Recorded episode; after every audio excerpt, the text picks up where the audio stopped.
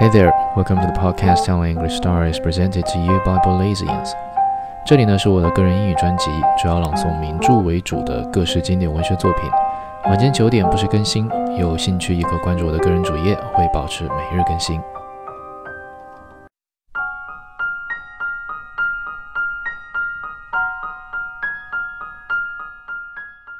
The Moon and Sixpence, Volume 39.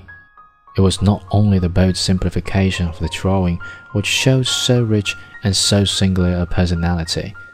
It was not only a painting, though the flesh was painted with a passionate sensuality which had in it something miraculous. It was not only the solidity, so that you felt extraordinarily the weight of the body. There was also a spirituality, troubling and new which led the imagination along unsuspected ways and suggested dim, empty spaces, lit only by the eternal stars, where the soul, all naked, adventured fearful to the discovery of new mysteries. If I am rhetorical, it is because Stroeve was rhetorical. Do we not know that the man in moments of emotion expressed himself naturally in the terms of a novelette? Stroeve was trying to express a feeling which he had never known before, and he did not know how to put it into common terms. He was like the mystic seeking to describe the ineffable, but one fact he made clear to me people talk of beauty lightly and having no feeling for words. They use that one carelessly so that it loses its force, and the thing it stands for, sharing its name with the hundred trivial objects, are deprived of dignity. They call beautiful a dress, a dog, a sermon, and when they are face to face with beauty, cannot recognize it. The false emphasis with which they try to deck their worthless thoughts blunts their susceptibilities. Like the charlatan who counterfeits a spiritual force he has sometimes felt, they lose the power they have abused. But Stroeve, the unconquerable buffoon, had a love and an understanding of beauty which were as honest and sincere as it was his own sincere and honest soul. It meant to him what God means to the believer, and when he saw it, he was afraid.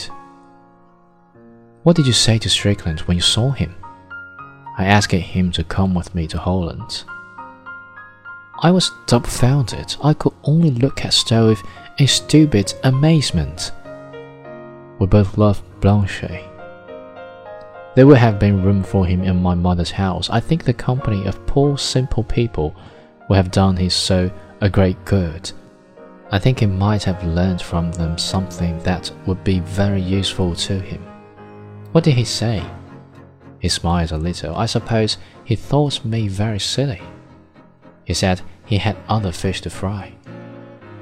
I could have wished that Strickland had used some other phrase to indicate his refusal.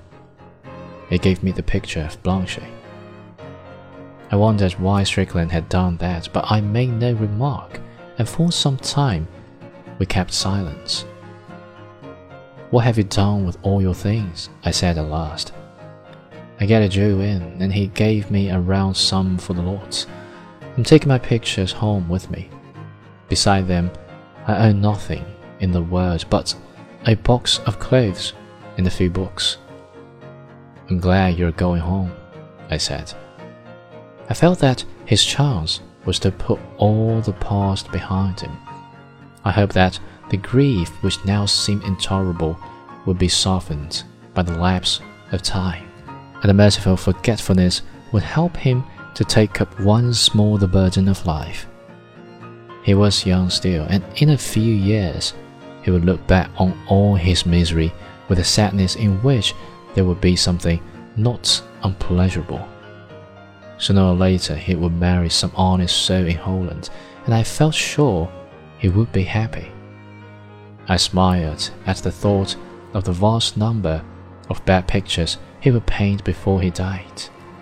Next day, I saw him off for Amsterdam.